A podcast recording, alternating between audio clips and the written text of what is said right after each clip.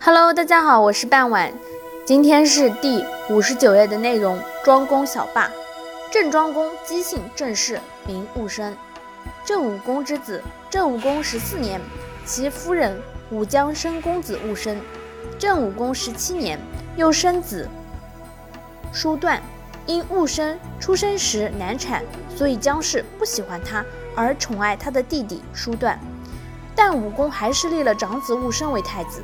郑武公二十七年，郑武公病重，武姜在武公面前说叔段贤明，想让武公改立段为太子，但武公没有应允他这件事情。前七百四十三年呢，郑武公病逝，太子戊生继承了君位，是为郑庄公。其实公元前的八零六年，周宣王封其弟。有余郑，也是为郑恒公。周幽王时呢，身为周王室司徒的郑恒公，看到西周行将灭亡，就在太史伯的建议下呢，将财产、部族、宗族连同是商人都迁移到了东国和惠国之间。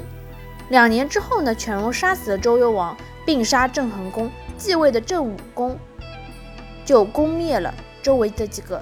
国家其中包括了交和东国，建立了郑国，都兴郑。太史伯的建议呢，为郑国东迁规划了发展的蓝图和斗争的策略。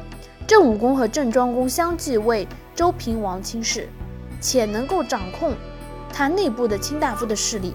在春秋初年的历史上，郑国甚为活跃，就连当时的齐国还经常听命于郑国，跟随郑国东征西讨。郑庄公在解决宫廷内部矛盾的同时呢，积极地扩充自己的军队，广开疆土，先伐魏，又与其结盟伐义，伐宋、倾城，比武功更为激进，俨然以小霸自居，这就激起了周平王的不满。公元前七一九年，周平王驾崩，恒王即位。恒王对郑庄公不信任，启用国公继父取代了庄公在职之位。郑庄公不满，为此闹到了朝廷，导致了周郑关系恶化，以至于说弄到周王室与郑国交换人质，就是历史上所说的周郑交质。周王子胡与郑公子忽作为人质互相交换，郑庄公又派祭族带人割取了温地的麦子，接着又取陈州之和，周郑关系进一步恶化。公元前七零七年。周桓王免去了庄公朝中司徒之职，又亲自带领着诸侯联军讨伐郑国，被郑国的祝冉射中肩膀，史称“射王中箭”。当祝冉再射一箭时，被庄公阻止，说：“君子不欲多一人，况敢临天子乎？”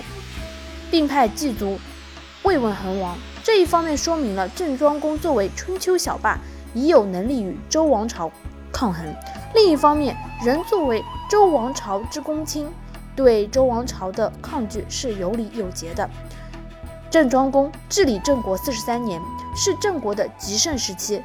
此时，郑国疆土南建朔邑，东建启封，北与魏晋相交，西控巩洛，挟宋破许，威加北戎，长受王命伐叛臣，抗王命主公道。郑庄公终其一生也未能实现真正的霸主，而其子孙等皆未能成，终究在战国的时候被韩所灭，走完了他的历史历程。但是庄公是春秋初年最出彩的人物，也是春秋第一个跳出来的地方政权。春秋是中国第一个地方群起反对中央的时代，而战国是地方走向统一的时代。春秋时代各个诸侯。一般还没有统一天下的野心，一般只是想称霸天下，即立威于天下，让天下人都知道我厉害。而战国则不同，周王室已经不起作用，直到最终被秦所灭，各国都看到了希望，都想争取自己成为天下之主。而郑庄公正是在那个各自为政时代跳出来的第一人。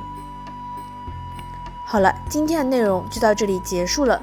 我们下一期呢会讲到的是共叔段之乱，感谢大家的收听，我们下期再见。